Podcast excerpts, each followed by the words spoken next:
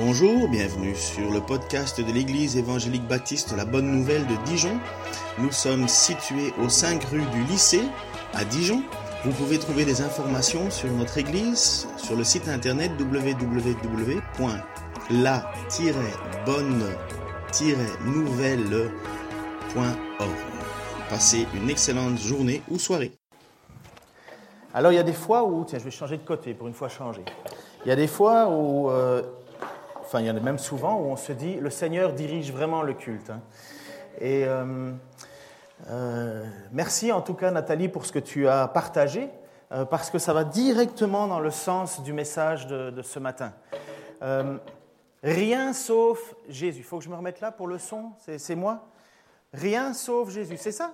Ah ben dites donc. Hein. Bon voilà, on ne change pas les habitudes si facilement. Hein. Rien sauf Jésus. C'est la dernière fois que j'enseigne sur un Jean, donc la première lettre euh, que Jean envoie à l'Église. Et euh, ce n'est pas un sujet facile parce qu'on euh, se demande vraiment de quoi il parle, parce qu'il termine avec une seule phrase qui dit Gardez-vous des idoles. Boum, point à la ligne, c'est fini. Et je vais vous lire ce passage d'introduction, enfin ce dernier passage qui est Jean 1 Jean 5, 19 à 21. Nous savons que nous appartenons à Dieu alors que le monde entier est sous la coupe du diable. Juste avant ça, il faut remettre en contexte, il avait parlé qu'il y avait le péché contre le Saint-Esprit, et que c'était, enfin, le péché impardonnable, il ne précise pas lequel, mais il dit péché impardonnable, et il dit attention, ne vous, inquiétez pas, les chrétiens ne commettent pas ce péché, parce que Jésus les protège, et en même temps, Jésus, et en même temps, il les garde du diable. Donc seulement Jésus nous protège de ne pas le commettre, mais en même temps, Jésus nous garde du diable. Ça vaut la peine de, on va, on va voir, on va venir là-dessus. Et donc nous savons, après ça, donc il continue, verset 19, savons que nous appartenons à Dieu alors que le monde entier est sous la coupe du, diable. Mais nous savons aussi que le Fils de Dieu est venu et qu'il nous a donné l'intelligence pour que nous connaissions le Dieu véritable. Ainsi nous appartenons au Dieu véritable par notre union à son Fils Jésus-Christ. Ce Fils est lui-même le Dieu véritable et la vie éternelle. Mes chers enfants, gardez-vous des idoles. Point à la ligne, fini, la lettre est terminée. Je pense que il veut insister sur quelque chose. Nous appartenons au Dieu véritable, au Dieu véritable, au Dieu véritable, au Dieu véritable. Et c'est son objectif de, rassurer cette Église qui se demande, mais finalement, est-ce que, je, loue Est-ce que moi, non, je n'ai pas commis le péché impardonnable? Dit, non, non, je vous rassure, vous êtes protégés du diable, Dieu vous protège, il vous éloigne, le monde est sous la coupe du diable, mais pas nous, nous on appartient au Dieu véritable, et ainsi de suite. Le monde, dans ce qu'on dit, est divisé en deux catégories. Il y a ou bien ceux qui appartiennent à Dieu, ou bien ceux qui sont sous la coupe du diable. Le diable, et notez ça hein, parce que ça vaut la peine, hein, le diable le, chrétien, le chrétien n'appartient pas au diable. Il n'est pas lundi au diable, mardi à Jésus, mercredi au diable, jeudi à Jésus, vendredi au diable, samedi à Jésus, dimanche ou de nouveau à Jésus. Non, c'est, on appartient à Christ, non pas parce qu'on le mérite, mais parce qu'il nous protège et il nous protège du diable. Est-ce que c'est clair ça? Pas à peine d'aller se faire exorciser tous les dimanches. Voilà la question. On peut être lié, ça, il y a des choses, mais on n'appartient pas. On appartient à Jésus-Christ. Par contre, voilà ce qu'il dit pour le monde. Il dit, mais le monde, lui, c'est pas que le diable, c'est pas qu'ils appartiennent au diable, c'est qu'ils sont sous la domination du diable. Ceux qui n'appartiennent pas à Dieu sont sous la domination du diable. C'est pas évident. Hein. quand tu marches en rue, que tu vois quelqu'un, tu dis alors euh, comment ça va ta domination avec le diable? La personne, elle ne va jamais te dire, mais je, suis dominé, par personne, je suis libre. Par contre, si je, vous croise dans la rue en tant que chrétien et je dis alors comment ça va euh, ton, service pour le Seigneur ou ta dépendance à Jésus, ben vous allez dire oh parfois j'ai de la difficulté. Pour nous, c'est une évidence, nous appartenons à Dieu, nous sommes esclaves de Jésus-Christ quelque part, ses serviteurs, mais aller dire à quelqu'un dans le monde qu'il appartient au diable, ça passera pas. Vous, vous êtes d'accord avec ça? Un petit sourire, un petit ouais, pour vous détendre? On utilise moins de, muscles pour sourire que pour euh, pas sourire, hein, vous le savez. Donc moi, je veux vous encourager à vous reposer. Et donc, c'est important de bien comprendre que le monde ne sait pas qu'il est sous la coupe du diable. Il n'en a aucune conscience. Il est simplement opposé à Dieu. C'est ce que Jésus dit, celui qui n'est pas pour moi est contre moi. Qui est contre moi tout ce qui est antichrist, tout ce qui descend du diable. Mais, mais les gens ne le savent pas. Ils ne savent pas qu'ils font partie de ce milieu-là. Ils n'en savent rien. Et donc Dieu lui-même vient au milieu des hommes qui sont sous la coupe du diable. Il vient au milieu des hommes et il vient nous parler et nous donner le véritable enseignement au sujet de Dieu. Il y a bien eu la religion qui était là, la religion juive, avec tout ce qu'il fallait, mais les hommes ont encore tout perverti. Ça arrive, ça leur arrive à nous, ça leur arrive à eux. Mais Dieu vient pour nous parler de ce Dieu véritable. Quel est-il ce Dieu véritable? Et Jésus vient au milieu de nous et il nous en parle, il nous en témoigne. Mais pour comprendre et pour savoir qui est ce Dieu véritable, pour reconnaître qui est Jésus, il fallait que Dieu intervienne lui-même. Il fallait que Dieu, par son esprit, nous convainc qu'il est le Dieu véritable. Et c'est ce que Jésus va dire à un certain moment à l'apôtre Pierre. Il va poser la question euh, à l'apôtre Pierre, ça je trouve au chapitre 16 de Matthieu, il va dire, que disent les gens à mon sujet? Alors il y en a certains qui vont dire, ah, il y en a qui pensent que tu es Jean-Baptiste, il y en a d'autres qui pensent que tu es Élie, et il va poser la question, et toi, et vous les apôtres, qui pensez-vous que je suis? Et là, il y a Matthieu qui répond, et vous donc, et vous leur demanda-t-il, qui dites-vous que je suis? Simon-Pierre lui répondit, tu es le Messie, le Fils du Dieu vivant. Et Jésus lui dit alors, tu es heureux, Simon, fils de Jonas, car ce n'est ce n'est pas de toi-même que tu as trouvé cela, c'est mon Père céleste qui te l'a révélé. Bien souvent, on se demande, mais pourquoi est-ce que, pourquoi est-ce que moi je crois en Jésus? Dur comme fer, pourquoi est-ce que je sais que c'est vrai alors que je ne l'ai jamais vu? Et pourquoi mes amis à côté de moi, la famille et compagnie, eux ne croient pas? Euh, on, lit la même chose, on, est devant les mêmes situations, on regarde les, mêmes problèmes dans la vie autour de nous. Et pourquoi est-ce que moi je reconnais, j'espère vous aussi bien entendu, je reconnais la Seigneurie de Jésus-Christ et pas eux Parce que, apparemment, si je lis le texte, Dieu ne l'a pas révélé. Dieu ne l'a pas révélé. Pour moi, ça m'a jamais choqué, cette, cette situation-là. Je sais qu'il y en a d'autres, ça les choque parce qu'ils disent, ouais, mais c'est moi, hein, ça attaque mon libre arbitre. Je pense que le libre arbitre, il n'existe pas ou on a, en cas, on en a une illusion. Parce que si on regarde ce que Jean vient de dire, il dit ou on appartient à Dieu, ou on est sous la coupe du diable. Est-ce que quelqu'un, de façon libre arbitre, dit je suis sous la coupe du diable Non, il pense qu'il existe une catégorie neutre, finalement, qui est au milieu de tout ça. Une catégorie qui dit d'un côté il y a Dieu, d'un côté il y a le diable, et moi je n'ai pas encore décidé. Comme si l'homme avait cette capacité de pouvoir être au-delà des choses. Il ne voit pas ce combat spirituel, cette guerre qu'il y a. Et alors il y a tout ce combat, justement, toute cette, recherche de la vérité. Pourquoi est-ce qu'à un certain moment, nous sommes touchés et nous cherchons Dieu activement? Que l'on naisse dans une famille chrétienne ou pas, ça ne change rien. Il y a un moment où on cherche Dieu vraiment. Au fond de nous, on est dans une soif de recherche de vérité. Qui dit que, disent les gens à mon sujet dit, Jésus? Bah, les uns disent que c'est Jean-Baptiste parce que comme il était euh, mort, certains pensaient qu'il était ressuscité euh, et revenu. Et alors, euh, et d'autres disent non, tu es Élie, même chose parce que Élie était parti au ciel, on ne sait pas comment, mais on savait qu'il devait revenir. Et d'ailleurs, Jésus a dit, mais Jean-Baptiste, c'était Élie. Enfin bref, pour ça, je ne veux pas vous perdre avec ça. Mais finalement, les gens n'avaient pas une bonne idée de qui était Jésus et les apôtres qui pourtant Jésus leur a dit, mais combien de temps je vais devoir rester avec vous euh, Vous manquez de foi et ainsi de suite. Il dit, mais tu es le Messie, le Fils de Dieu. Et là, Jésus lui dit, mais c'est vraiment parce que Dieu te l'a permis de le dire. Sinon, tu n'en serais pas arrivé à cela. Tu n'en serais pas arrivé à cela. Personne ne peut connaître le Dieu véritable si ce là lui est révélé par Dieu lui-même. Dieu qui est au-delà de ce qu'on peut imaginer, voir euh, et, même euh, observer, Dieu est là. Pour que Dieu rentre en contact avec nous ou que nous rentrions en contact avec lui, il faut que Dieu se révèle. Vous êtes d'accord avec ça? Comment est-ce que nous pourrions, en regardant le ciel, dire Ah tiens, Dieu est là Non, on ne le voit pas. Il se cache à nous. Il faut, pour que nous puissions connaître Dieu, qu'il vienne au milieu de nous et qu'il se révèle à nous. Et pour ça, il faut que non seulement il vienne en présence, mais qu'il touche notre cœur, touche notre esprit.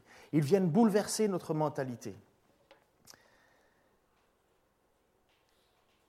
Il nous parle non pas avec une sagesse, et l'évangile et la façon dont on parle aux gens, ce n'est pas une question de bien articuler une sagesse. Je vais vous dire ceci. Honnêtement, si, Dieu, si les gens acceptent Dieu parce qu'on est des très bons vendeurs, c'est que Dieu est un très mauvais produit. Est-ce que ça va Je sais que ça peut être un peu choquant ce que je dis. Mais si, si, si Dieu, si on est capable de faire croire en Dieu juste parce qu'on est des très bons orateurs, ça veut dire que la puissance n'est pas en Dieu, mais dans notre capacité à le vendre. Vous comprenez ce que je veux dire? Si, Dieu n'est pas, j'ai pas besoin de persuader quelqu'un que Dieu existe. C'est à Dieu à persuader les gens qu'il existe. Nous sommes des ambassadeurs, nous sommes là pour, pour témoigner, mais c'est Dieu qui persuade les gens. C'est pas nous qui le, qui le vendons mieux qu'un autre. Pardon de dire le mot vendre, mais c'est dans notre société, c'est comme ça. Dieu n'existe pas parce que je suis capable de le faire connaître. Dieu existe et il m'utilise pour faire connaître à ceux qui le cherchent. Regardez, c'est ce que Paul dit en 1 Corinthiens chapitre 12, 14, euh, euh, chapitre 2, versets 12 à 14. Or, nous avons reçu non l'esprit du monde, mais l'esprit même qui vient de Dieu pour que nous comprenions tous les bienfaits que Dieu nous a accordés par grâce.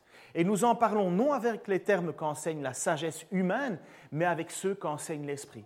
Ainsi, nous exposons les réalités spirituelles dans des termes inspirés par l'esprit mais l'homme livré à lui-même ne reçoit pas ce qui vient de l'Esprit de Dieu. À ses yeux, c'est pure folie.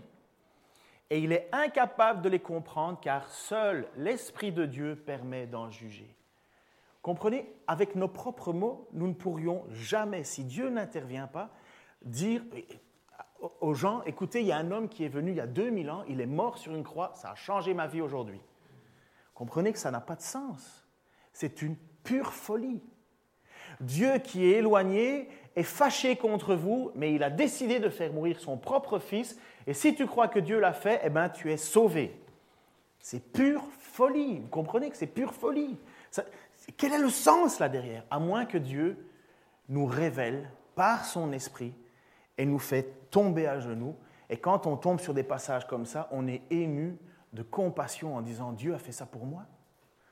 Dieu a fait ça pour moi.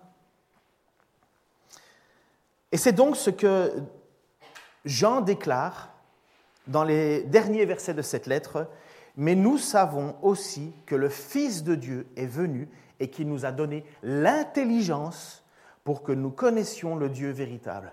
Ainsi, nous appartenons au Dieu véritable par notre union au Fils, Jésus-Christ.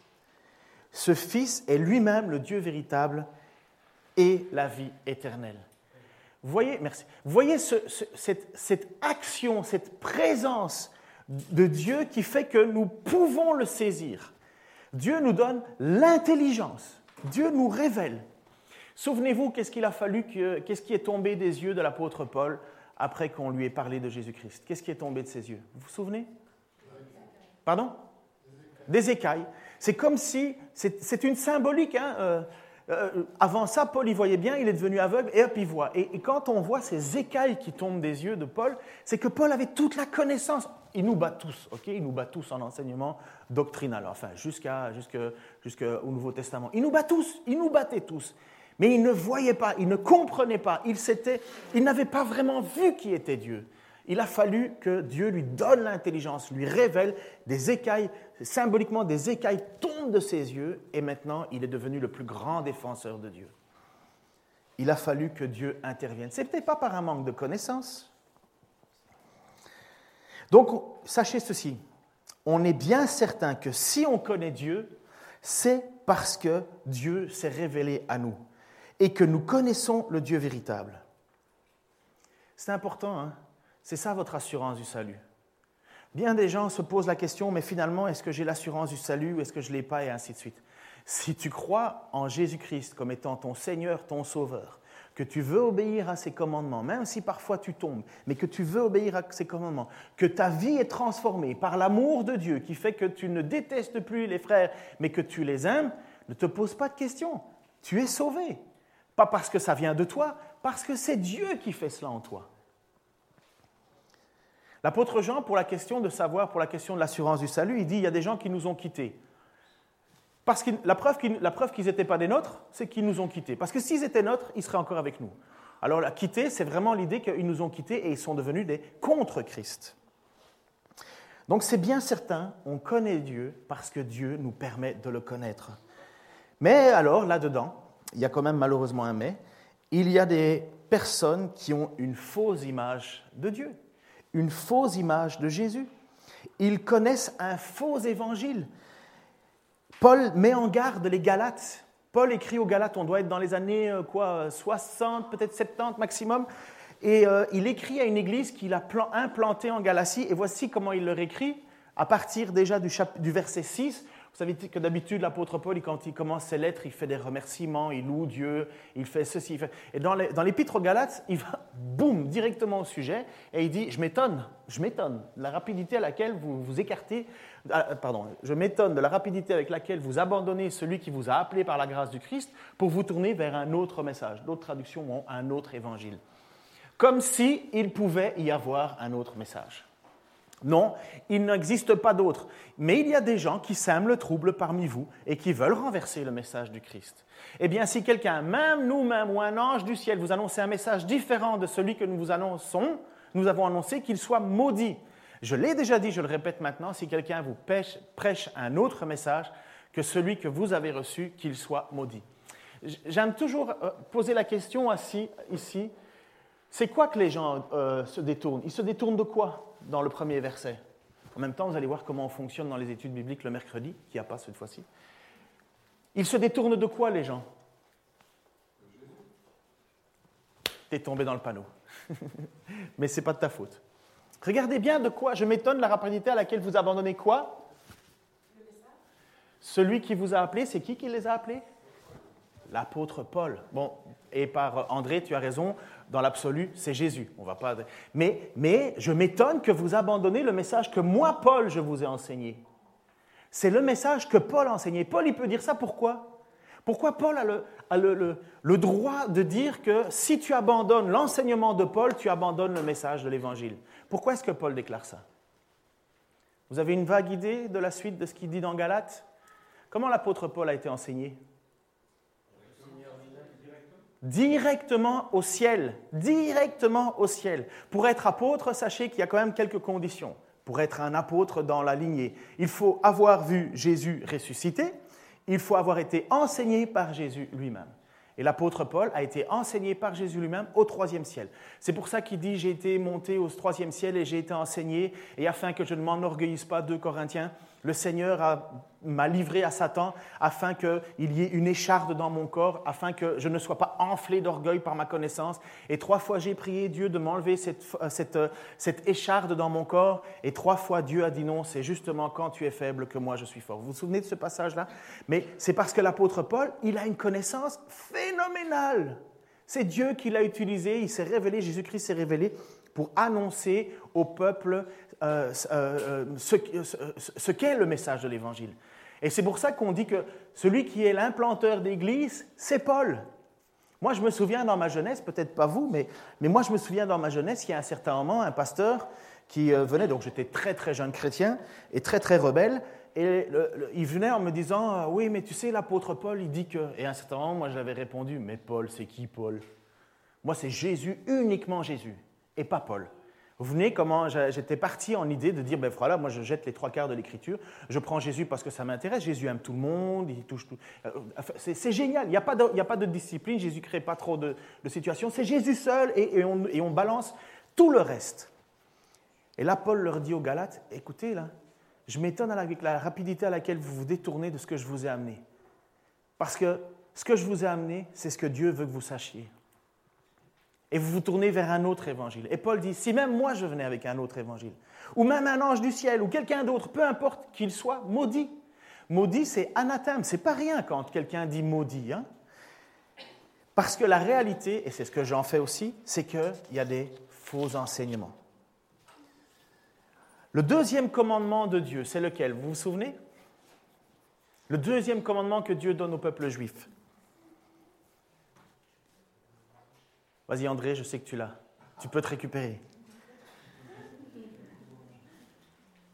Tu peux les aider avec l'image Bon, maintenant, si vous ne savez pas répondre à la question, c'est que vous avez un problème de vue. Hein. Alors, le deuxième commandement. Oh, ça, c'est difficile hein, de vous faire parler. Hein. Tu n'auras pas d'autre Dieu. Pardon n'auras pas d'autre Dieu devant ta face. Premier commandement, tu aimeras, ton Dieu de toute ta force, de tout ton cœur, de toute ta pensée. C'est moi, uniquement moi, que moi. Et tout de toi pour moi. Deuxième commandement, tu n'auras pas d'autre Dieu que moi. Tu ne te feras pas d'idole ni de représentation quelconque qui se trouve en haut dans le ciel, ici-bas sur la terre, ou dans les eaux plus bas que la terre. Tu ne te prosterneras pas devant de telles idoles, tu ne leur rendras pas de culte, car moi, l'Éternel, ton Dieu, je suis un Dieu qui ne tolère aucun rival.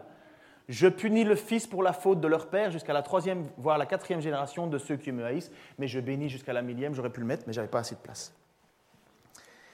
L'idolâtrie L'idolâtrie du peuple juif a commencé très très très tôt. L'idolâtrie, c'est finalement accorder à quelqu'un d'autre que Dieu la gloire qui lui revient. C'est finalement se faire sa propre conception de Dieu ou de ce que d'être un être divin et de lui demander que cet être divin vienne bénir ce que je veux qu'il bénisse. C'est pas compliqué. La plupart du temps, qu'est-ce qu'il y avait comme idolâtrie? L'idolâtrie de la sexualité, l'idolâtrie pour, euh, pour euh, bénir la terre, pour avoir euh, plus de semences, l'idolâtrie pour le succès, et ainsi de suite, et ainsi de suite. L'idolâtrie, c'est toujours croire qu'il y a quelque chose autre que Dieu, qui n'existe pas, mais à, quel je vais demander ou sacrifier quelque chose pour qu'il me donne le succès que je désire.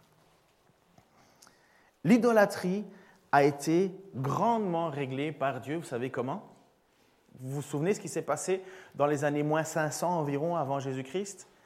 Le peuple qui est expulsé de, la terre, de, Jérusalem et d'Israël pour être envoyé en Babylone. Mais c'était un scandale hein, pour les Juifs, c'était un choc terrible, destruction du temple et compagnie, c'était la fin, on n'est plus juif.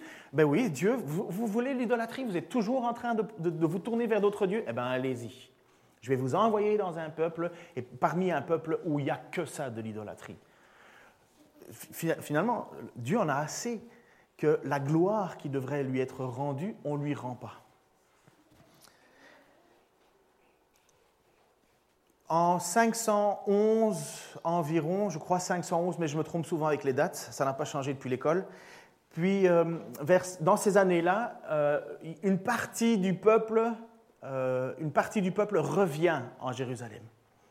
Et vers 440, il y a Néhémie et Esdras qui viennent pour la reconstruction, reconstruction du temple. On reconstruit le temple, on reconsacre le temple et surtout, et ça c'est le passage avec Néhémie et Esdras, on reprend le livre de la loi, on relit le livre de la loi et on se prosterne devant Dieu en disant nous voulons remarcher avec toi. Et le peuple pleure même en disant mais qu'est-ce qu'on a fait lorsqu'on lit la loi? On se rend compte qu'on s'est complètement égaré et ainsi de suite et le peuple pleure pleure pleure et alors Dieu dit à travers Néhémie non non non pleurez pas faites la fête faites la fête c'est un jour de joie vous revenez à Dieu mais Dieu a dû intervenir et tout détruire parce qu'il y avait l'idolâtrie L'idolâtrie fut, donc je dis, fut réglée à ce moment-là, enfin réglée, en grande partie. Euh, mais on, ne voit plus ce péché récurrent de l'idolâtrie.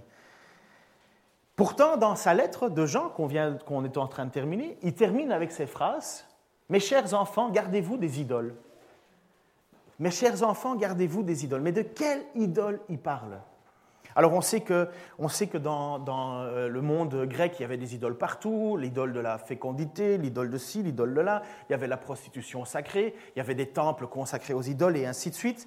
Et finalement, il faut regarder en contexte, mais de quoi il parle Jean Parce qu'il euh, parle d'antichrist, il parle d'être un vrai chrétien, d'avoir les vraies qualités d'un chrétien, c'est-à-dire obéissance, amour, confiance, et ainsi de suite, et ainsi de suite. Et finalement, il dit, mes chers enfants, donc il y a énormément d'affection là-dedans, il dit, gardez-vous des idoles. Mais c'est quoi une idole? La définition d'une idole, c'est toute représentation devant laquelle on se prosterne, que ce soit une image, une statue ou ce qui est fait de la main des hommes. Mais la définition d'une idole, c'est bien plus que cela. C'est tout ce qui, tout ce que, à quoi pardon, notre cœur s'attache et qui prend la place de Dieu. Vous avez certainement déjà entendu cela. Est-ce qu'il, est existe un autre Dieu que Dieu? Euh, n'oubliez pas que c'est le, credo absolu des Juifs. Hein. Euh, éternel, euh, Israël, Israël, ton Dieu est un, il n'y a pas d'autre Dieu, et ainsi de suite. Est-ce qu'il y a un autre Dieu? Est-ce que finalement il y a une compétition au ciel pour le meilleur Dieu? Est-ce que ça existe d'autres dieux? Vous avez un doute?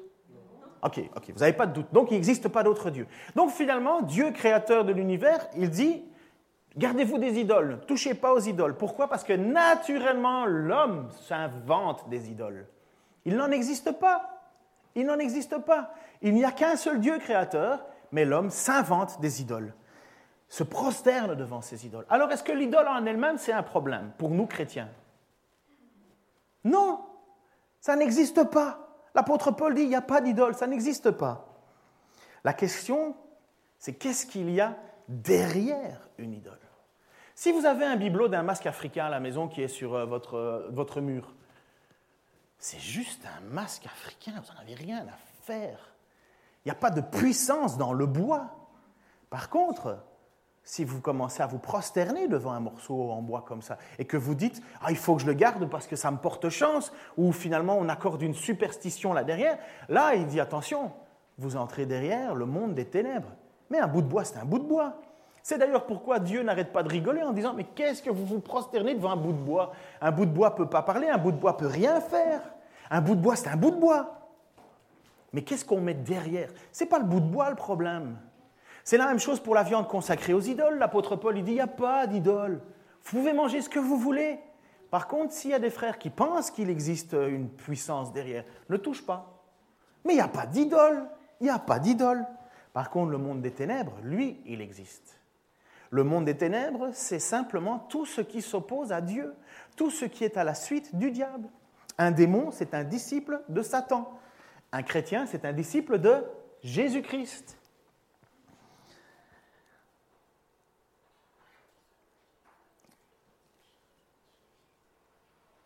L'idolâtrie dans notre société occidentale, c'est quoi? Bon, on a nos amulettes, certains ont leurs amulettes et ainsi de suite euh, et, compagnie, mais il y a plus que, que cela. Il y a plus que cette volonté d'aller se tourner vers le monde des ténèbres. Ça existe. Hein euh, il y a des groupes de rock qui font des pactes avec euh, des pactes de sang. Il y en a qui, qui pour, pour, avoir le succès et ainsi de suite, ils leur, ils leur consacrent. Et ça existe. Ce monde-là existe. Mais mais il y a quelque chose de plus, de plus pernicieux, je crois, avec la question de l'idolâtrie. J'ai un excellent livre à vous conseiller. Vous allez faire, euh, on approche de l'été, n'est-ce pas? Vous, avez peut-être euh, euh, commencé à lire l'été. Et il y a un livre que je vous encourage de lire, c'est le livre de, de Timothée Keller, Les idoles du cœur. Reviens en arrière parce qu'ils ne peuvent pas lire avant. Les idoles du cœur. Ça s'appelle, et d'ailleurs si certains prennent note, les, idoles du cœur quand, ce que vous adorez vous déçoit. C'est aux éditions euh, clés, ça coûte environ 15 euros. Mais ce livre nous montre à quel point, dans notre société contemporaine, pour nous, on a bien plus d'idoles qu'on l'imagine. Beaucoup plus d'idoles qu'on l'imagine. Et finalement, si les églises sont si peu fortes, c'est parce qu'il y a quelque chose qui prend notre cœur ailleurs. Normalement, Christ devrait être tout, n'est-ce pas? Christ devrait être tout. Qu'est-ce qu'on fera quand on sera au ciel? On va être avec celui qui est tout. Même plus besoin de soleil, ça sera la présence de Dieu qui sera notre lumière. Et ici sur terre, il y a comme un combat. Et je voulais quand même vous lire une partie du chapitre. Alors je fais ça rarement, de, citer des, passages, mais je voulais vous, vous, lire quelque chose qui, selon moi, mérite d'être écouté et entendu. Alors préparez-vous, je vais lire pour vous une partie du livre, et en plus qui est permis avec autorisation. Notre société contemporaine n'est pas tellement différente des civilisations antiques. Chaque culture est dominée par ses propres idoles, possède sa propre prêtrise, ses totems, ses rites et ses temples. Que ce soit des gratte-ciels, des spas, des salles de fitness, des studios ou des stades. Des lieux où des sacrifices doivent être pratiqués pour se, se procurer pardon, les bénédictions de la vie et pour conjurer les catastrophes. Quels sont ces dieux et déesses de la beauté, de la puissance, de l'argent et du succès qui prennent une dimension mythique dans nos vies et dans notre société? Nous ne nous prosternons pas physiquement devant une statue d'Aphrodite, Mais de nombreuses jeunes femmes aujourd'hui sont poussées à la dépression et aux troubles alimentaires par le souci obsessionnel de leur image. Nous ne brûlons pas d'encens devant l'image d'Artémis, mais quand l'argent et la carrière prennent des proportions incommensurables, nous accomplissons une sorte de sacrifice d'enfant en négligeant nos familles et nos communautés afin d'arriver en haut de l'échelle financière et professionnelle. Lorsque la Bible parle d'idole, elle utilise aussi des métaphores religieuses. Dieu devrait être notre véritable sauveur. Pourtant, nous attendons de notre succès personnel ou de notre prospérité financière qu'il nous procure la paix et la sécurité dont nous avons besoin. Les idoles nous aident à croire que nous contrôlons la situation. Et nous pouvons les identifier en examinant nos cauchemars. Que craignons-nous le plus? Qu'est-ce qui, qu'est-ce qui, si nous le perdions, ferait que notre vie ne vaudrait plus la peine d'être vécue? Nous faisons des sacrifices pour apaiser nos dieux et leur plaire, croyant qu'ils nous protégeront. Nous nous tournons vers nos idoles pour nous procurer un sentiment de confiance et de sécurité.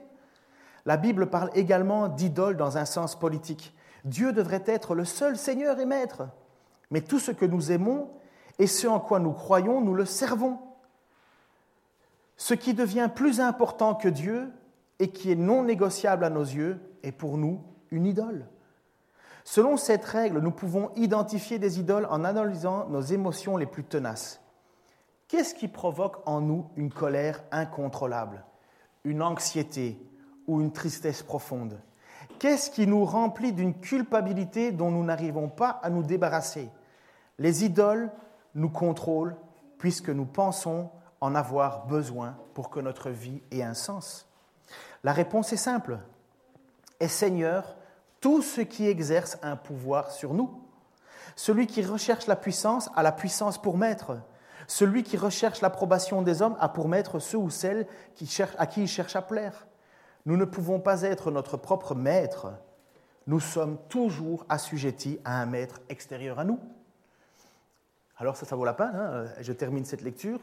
Être perfectionniste, être un forcené du travail, avoir une incapacité chronique à prendre des décisions ou un besoin de contrôler la vie d'autrui.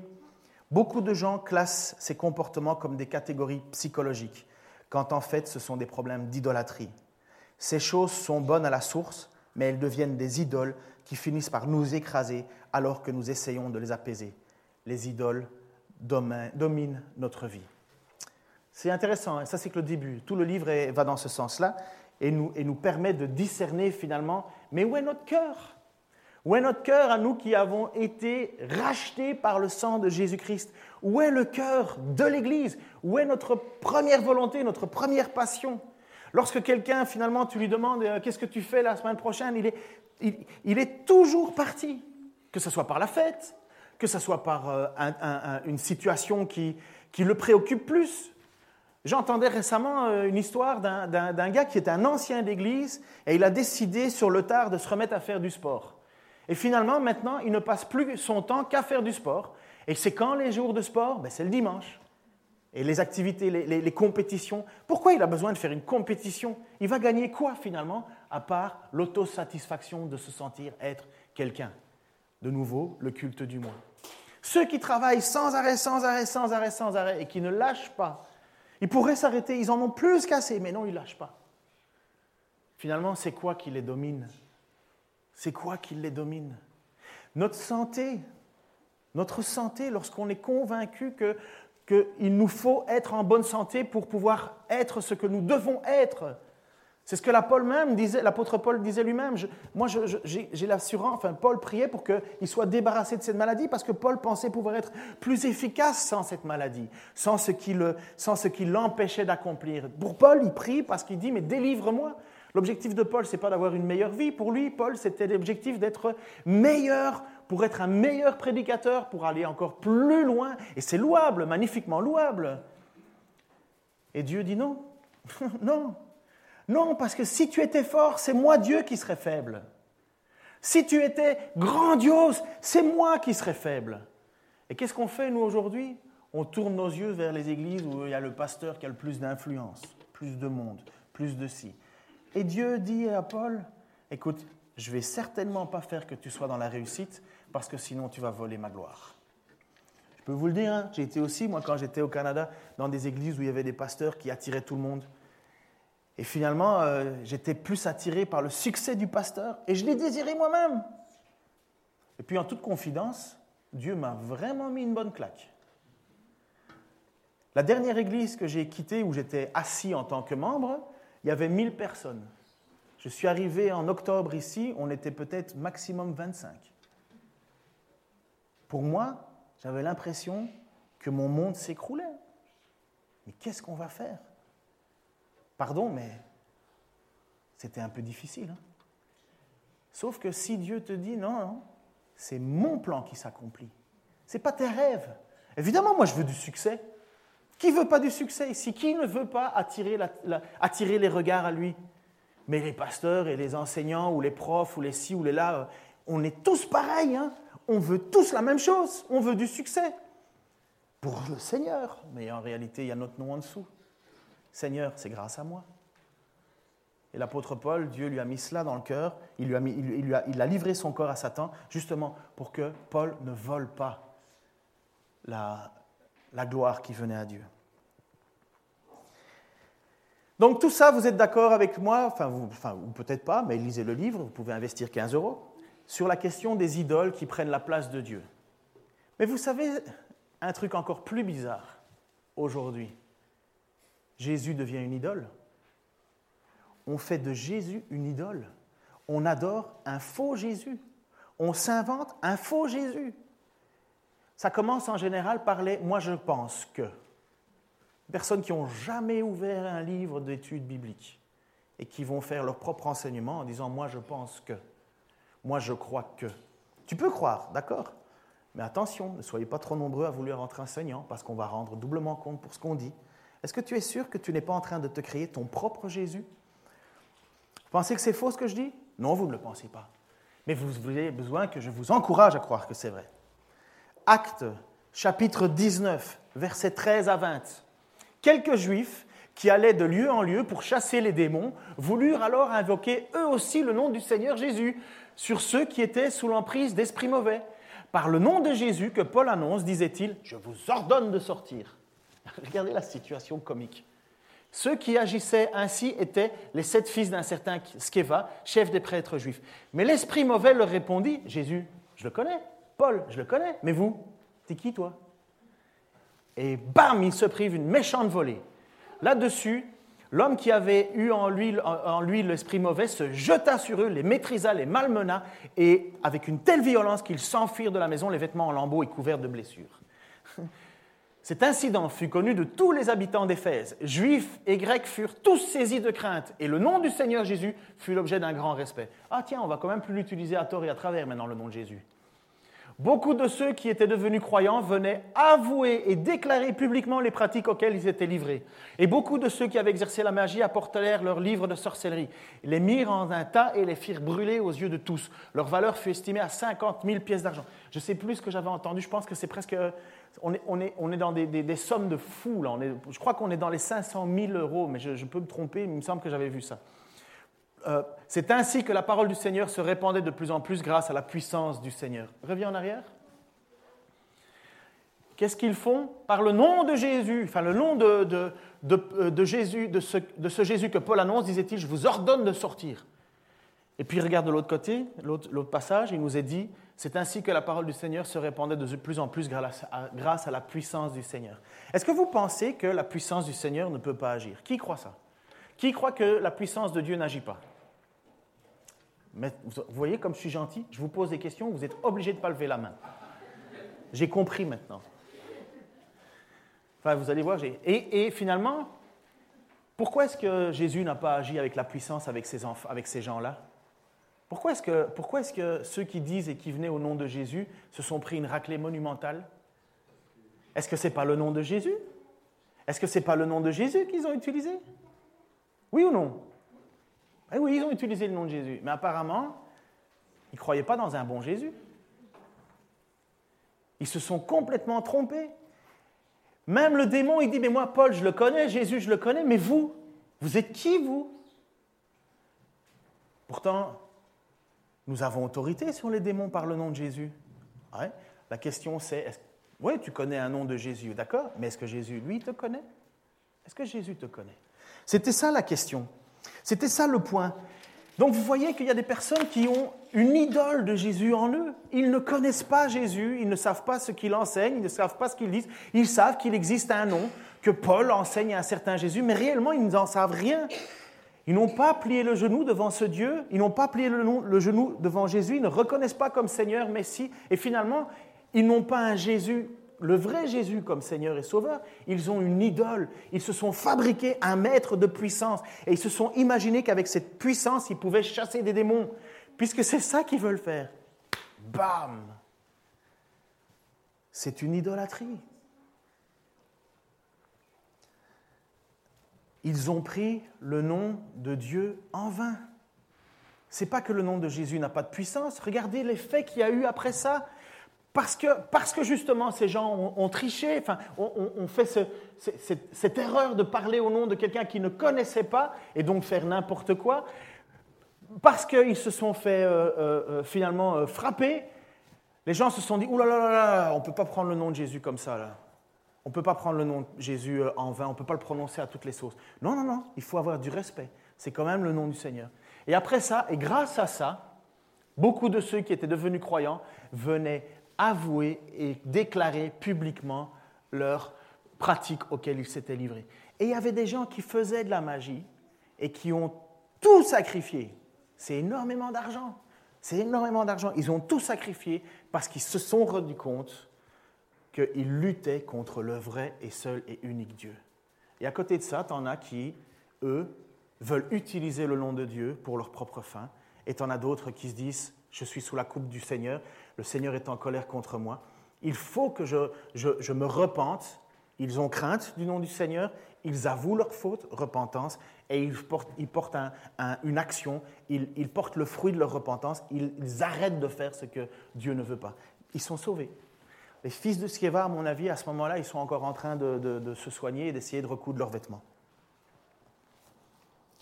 Ça va, vous suivez? Parfait. Que ceux qui suivent lèvent la main? Voilà. Je vais y arriver, hein, je vous assure qu'au bout de cinq ans, je vais y arriver.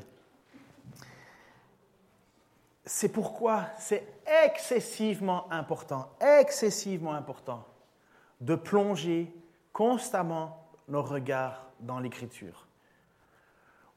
De, ne pas, de ne pas faire autre chose que de trouver la base de ce que l'on croit dans l'Écriture, pas dans ce que nous imaginons de Dieu.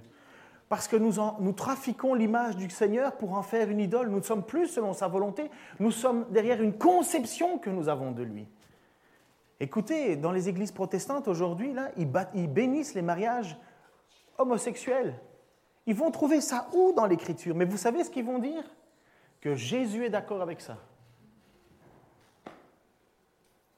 Et ce n'est pas la dernière bêtise, hein, à mon avis. Je regardais une vidéo d'une euh, église, je ne dirais pas où, mais pas ici en tout cas. Il y a une dame qui est assise au milieu de l'église, les bras en l'air. Toute une église qui chante et qui loue Dieu, un pasteur qui est là en train de parler au micro avec son téléphone en main. Elle va vers la dame et il lui dit Qu'est-ce que tu veux que je demande à Dieu? Et alors elle dit bah, J'aimerais bien ceci, cela. Le gars, il fait un numéro, il appelle, prend son micro et il est en train de faire croire à l'Église qu'il a le numéro de téléphone de Dieu. Est-ce que vous croyez qu'il y a un seul gars là qui est en train de dire Et ça va pas ou quoi? Descends un peu. Eh bien non. Ils applaudissaient, ils chantaient, ils louaient, ils criaient, ils étaient dans une extase profonde. Il n'y en a pas un seul qui s'est dit Mais c'est débile. On est complètement à côté de la plaque là. Non. Mais maintenant, mettez-vous à la place de cette dame qui est, elle, à genoux et qui pleure et qui veut avoir une réalisation de ses promesses et ainsi de suite. Est-ce qu'elle s'adresse à Jésus? Est-ce Jésus ou est-ce une idole? Elle est dans une église. Ça s'est passé il y a deux semaines, hein. donc ce n'est pas euh, en dehors de nous. Hein. Mais elle s'adresse à Jésus ou à une idole? Je pense que vous êtes assez euh, mature pour savoir que c'est une idole. C'est un faux Dieu. Mais qu'est-ce qu'il y a derrière les idoles? Les forces du mal. C'est pour ça que l'apôtre Jean, lorsqu'il écrit sa lettre, il dit, attention, voici les signes d'un vrai chrétien. Premièrement, obéissance à l'écriture. Deuxièmement, foi en Jésus-Christ seul et rien d'autre. Et troisièmement, des fruits produits dans une vie avec de l'amour, de la compassion et ainsi de suite. Et tous les autres, c'est ténèbres. Et c'est pour ça que l'apôtre, il écrit en disant, il existe deux mondes, mais nous sommes protégés parce que nous appartenons à Jésus-Christ. Mais attention, le reste du monde est sous la coupe du diable. Et sous-entendu, est-ce que tu plies les genoux devant le vrai et unique Seigneur et Sauveur? Et je termine avec ça, désolé, j'ai pris plus de temps, mais j'ai une chance. Pendant deux semaines, je ne suis pas là, je vais en vacances.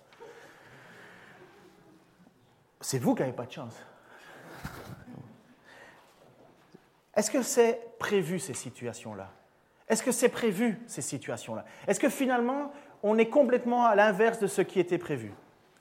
Eh bien regardez, je termine, 2 Timothée, l'apôtre Paul qui écrit à un jeune pasteur, à l'époque, hein, il y a 2000 ans, il écrit à un jeune pasteur pour lui dire prépare-toi, ça va, ça va être un peu euh, difficile. C'est pourquoi devant Dieu et devant Jésus-Christ qui va juger les vivants et les morts et devant la perspective de sa venue et de son règne, je te le recommande solennellement. Proclame la parole, insiste, que l'occasion soit favorable ou non, convainc, réprimande, encourage par ton enseignement avec une patience inlassable. Car le temps viendra où les hommes ne voudront plus rien savoir de l'enseignement authentique pour Paul, l'enseignement authentique, c'est celui, que, lui y donne. Au gré de leurs propres désirs, ils se choisiront une foule de maîtres à qui ils ne demanderont que de leur caresser agréablement les oreilles.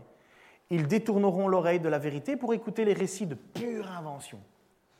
Mais toi, garde en toutes circonstances le contrôle de toi-même. Supporte les souffrances, remplis bien ton rôle de prédicateur de l'Évangile, accomplis pleinement ton ministère, car en ce qui me concerne, je suis prêt d'offrir ma vie comme une libation pour Dieu. Le moment de mon départ est déjà arrivé, j'ai combattu le bon combat, j'ai achevé ma, ma course, j'ai gardé la foi. Le prix de la victoire, c'est-à-dire la justice, une justice éternelle, est déjà préparé pour moi. Le Seigneur, le juste juge, me le remettra au jour du jugement. Et pas seulement à moi, mais à tous ceux qui, avec amour, attendent sa venue. Et c'est quoi le bon combat? Est-ce que c'est juste garder la foi? Ou c'est d'obéir à l'enseignement qu'il a reçu, qu'il a transmis et il a dit qu'il n'y en avait pas d'autre?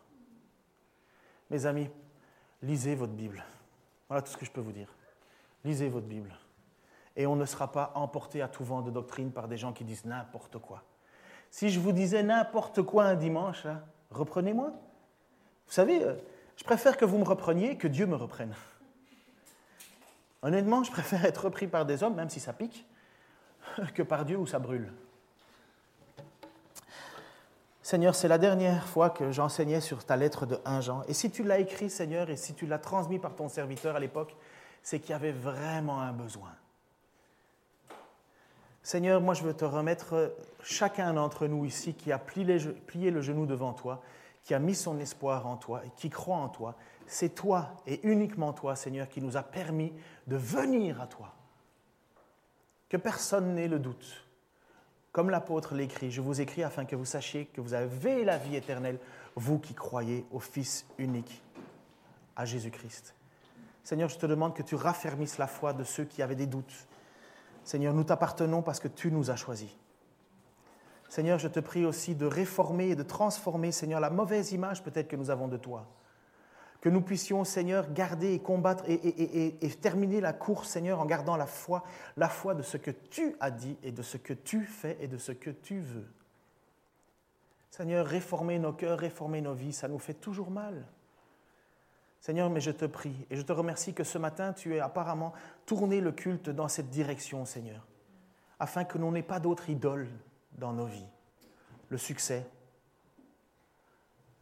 la richesse, la santé, l'estime des autres. Seigneur, c'est toi qui peux nous combler au-delà de ce que nous pensons ou même imaginons. Comme l'a dit Nathalie, Seigneur, en citant ta parole, c'est toi qui peux nous combler de tout. Alors on a chanté, Seigneur, ce chant, Purifie mon cœur. Et on va le chanter, je crois. Je te demande, Seigneur, de le faire vraiment. Purifie mon cœur. Purifie mon âme. Purifie mes pensées. Purifie-nous, Seigneur, parce que nous ne voudrions pas nous tourner vers un autre Dieu que toi, vers une fausse image de toi. Seigneur, tu es tout ce que nous avons. Sans toi, nous n'avons rien d'autre. Et je te remercie, Seigneur, que tu aies posé ton regard sur nous et que tu nous destines à la vie éternelle avec toi. Dans le nom de Jésus-Christ. Amen.